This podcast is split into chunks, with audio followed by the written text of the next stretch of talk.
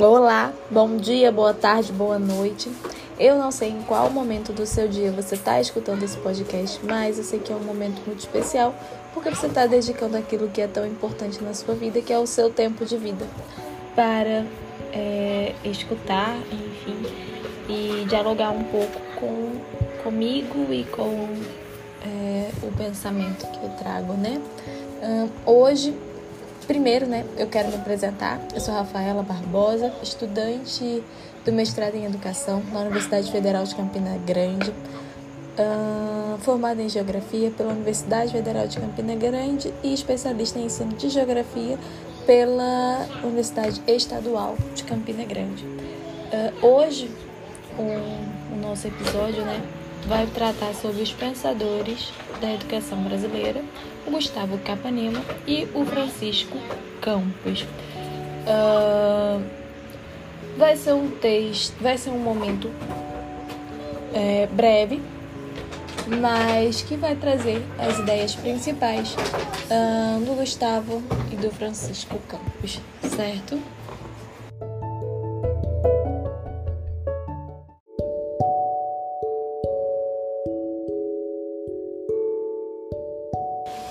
Como é de costume, né, é, toda referência utilizada nesse áudio, nesse podcast, estará constando na descrição e vocês podem acompanhar, enfim, é, por essa, por essa referência, por essa referência que eu vou colocar, né, na, na descrição. Uh, o Gustavo Capanema, quem foi e quem foi o Francisco Campos, em resumo.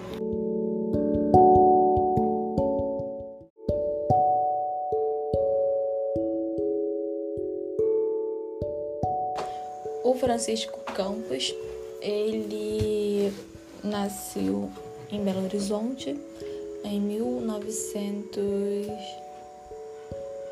1891 e faleceu em 1968. Ele foi um advogado, um professor, um jurista e um político brasileiro. Foi responsável, entre outras obras, pela redação da Constituição Brasileira de 1937 e pela redação do texto do AI-5. Sim, ele foi um dos responsáveis pelo AI-5 do golpe militar de 1900 pelo AI-1 do golpe militar de 1964. Ele guarda suas relações, é, enfim, com a educação e aqui é importante, né? Eu vou trabalhar um pouquinho mais adiante sobre isso. E nós temos também, vamos trabalhar um pouquinho também sobre o Gustavo Capanema, que ele foi um político brasileiro, ele foi ministro da Educação, é, que ficou muito tempo no cargo. Na verdade, ele foi o político brasileiro que ficou é, o maior tempo é, nesse cargo é, ele nasceu em Minas e em 1900 e faleceu em 1985. Ele é formado em Direito pela UFMG, fez parte né, do Partido Progressista de Minas, do PSD e do Arena. É, Gustavo Capanema também teve sua relevância na educação e vai ser sobre ele também que nós vamos falar no episódio de hoje.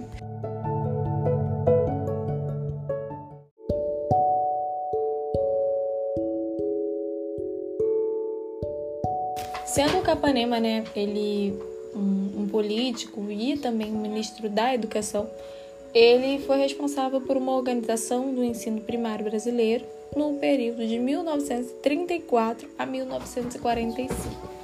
É, um dos textos que nós vamos trabalhar, né, com uma análise, é, investigou a organização do ensino primário para verificar se fornece subsídio teórico para entendimento da formação do cidadão brasileiro e do papel da educação naquele momento histórico.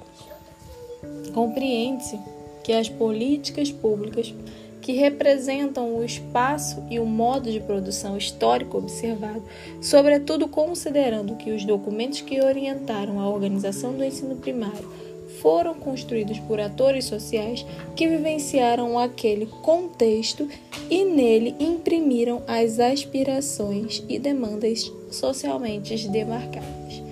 Vi o. Enfim.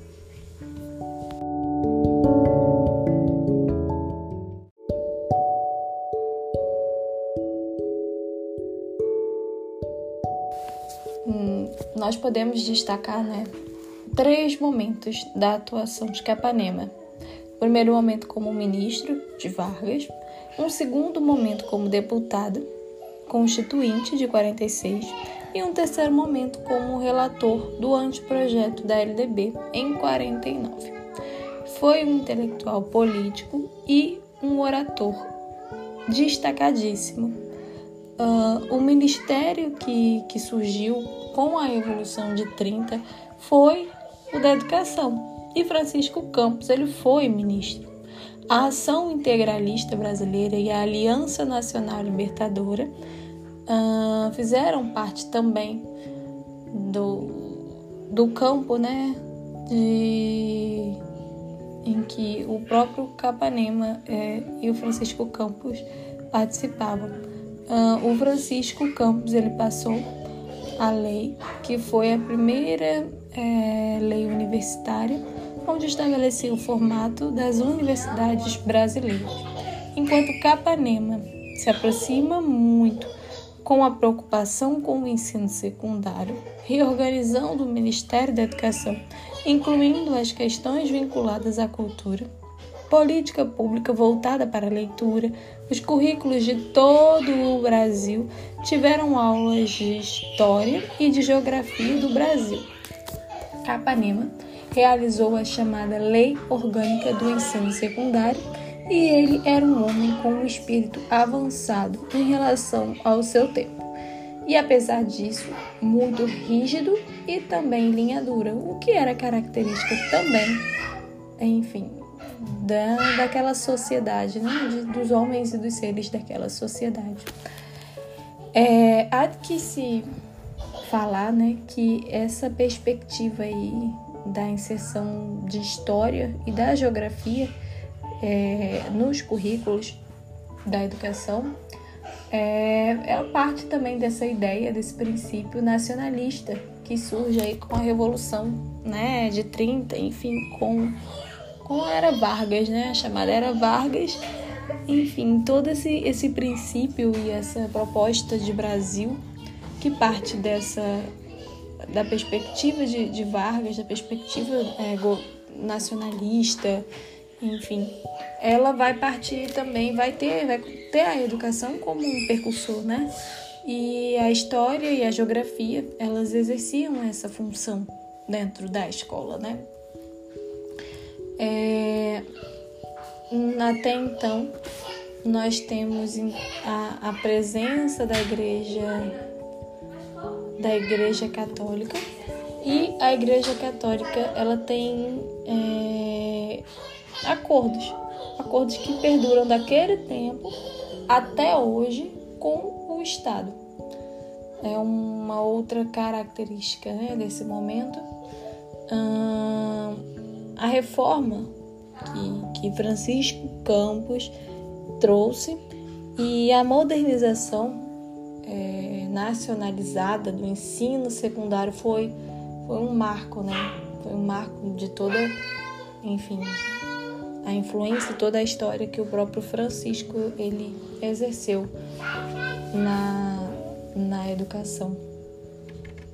Então, é, as estratégias escolares, como no caso a seriação, é, a frequência obrigatória dos alunos, né, a imposição de um detalhado e regular sistema de avaliação discente, e a reestruturação do sistema também de inspeção federal também foi é, trazida, enfim, pelo, pelo Francisco, né? Francisco Campos. E dessa forma, a cultura escolar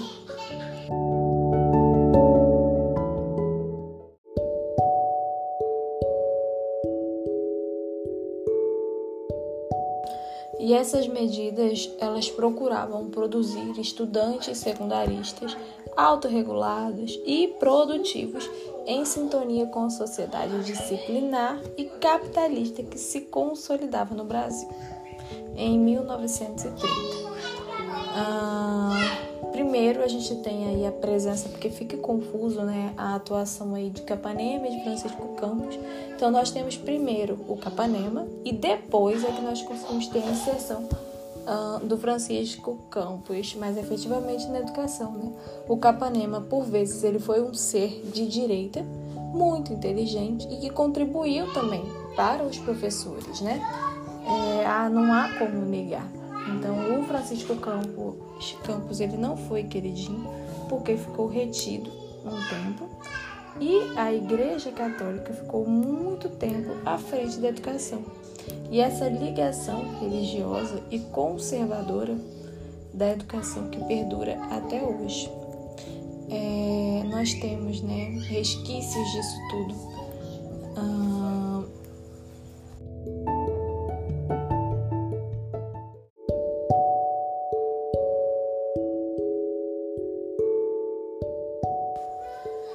nós já tratamos algumas vezes aqui é, dessa relação da Igreja Católica com a educação. E nesse momento aqui da história não é diferente, né? Então, enfim, qual é a relação que, que existe né, entre, a educação, entre a Igreja Católica e o Estado, entre a Igreja e a educação?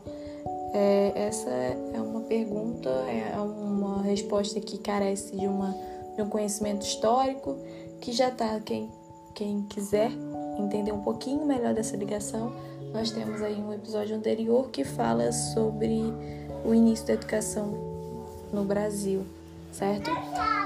Um...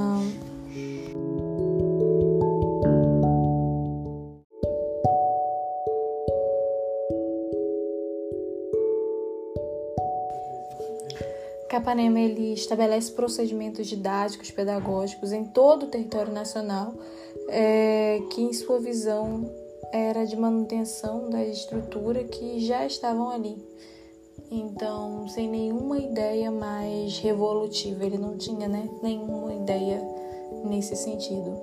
É, e observa-se que a, a renovação escolar ela não pode acontecer sem que haja uma revisão das nossas políticas econômicas e governamentais. Principalmente, né, é, ela tem que existir essa revisão política é, econômica e governamental, é, ela precisa, enfim, ser revista para que a gente consiga de fato qualquer ideia revolutiva. Então, sem uma revisão da ideologia que o próprio Estado traz, não há como se fazer nada, nada, nada que se assemelhe a uma revolução. Tudo será em vão, pois ficará solto sem acompanhar as demandas da sociedade vigente. E a educação, nesse sentido, ela vai servindo, né? Ela vai servindo aí de pretexto, ela vai servindo de arma é, dos diversos governos e de, dos diversos, das diversas sombras desses governos, né? As sombras que Ball vai chamar, Stephen Ball, ele vai chamar, né? Que é justamente a atuação de empresas privadas por trás do próprio Estado, né? Então, a organização do ensino no Brasil ela está afadada sempre a ser regulada por regimes autoritários, conforme já fora dito, e com efeito a estrutura que vigorou até a década de 60 foi instituída pelo Estado Novo. Foi a que foi instituída pelo Estado Novo, ainda né, nas ideias de Capanema, ainda nas ideias de, de Francisco Campos, é, no caso da educação básica, decorreu leis é, orgânicas, ela decorreu de leis orgânicas constitutivas das chamadas Reforma Capanema, baixadas pelo ministro da Educação do Estado Novo, Gustavo Capanema. Daí decorreu um ensino primário de quatro anos, seguido pelo ensino médio, dividido em dois ciclos: o ginasial, com a duração de quatro anos, e o colegial, com a duração de três anos No caso do ensino superior, a estrutura decorreu do Decreto-Lei número 1190, de 4 de abril de 1939, também de iniciativa de Capanema. É, o legado educacional do regime militar, que estabeleceu a duração de quatro anos para os cursos de bacharelado e licenciatura pela via do esquema 3 mais 1, é, nós temos, né? E nós temos também essa estrutura geral do ensino primário, médio e superior que se manteve, mesmo depois de aprovada a LDB é, de 61. Então, nós temos uma nova estrutura organizacional e nós temos que ela só veio a ser estabelecida exatamente pelo regime militar. E aí é que vem essa ideia né, de subordinação eterna da educação brasileira aos regimes autoritários. E essa nova estrutura, ela permanece em vigor atualmente e não tendo sido modificada pela nova LDB. É, nós temos aí um pouquinho da contribuição de Francisco Campos e Gustavo Capanema para a educação, um pouquinho da reflexão é desses momentos também históricos que eles viveram, que e do, do que decorre, né, as ideias e, e enfim as contribuições deles. Eu espero que vocês tenham gostado desse curto episódio e que vocês voltem para os próximos. Muito obrigado pelo momento compartilhado e até mais.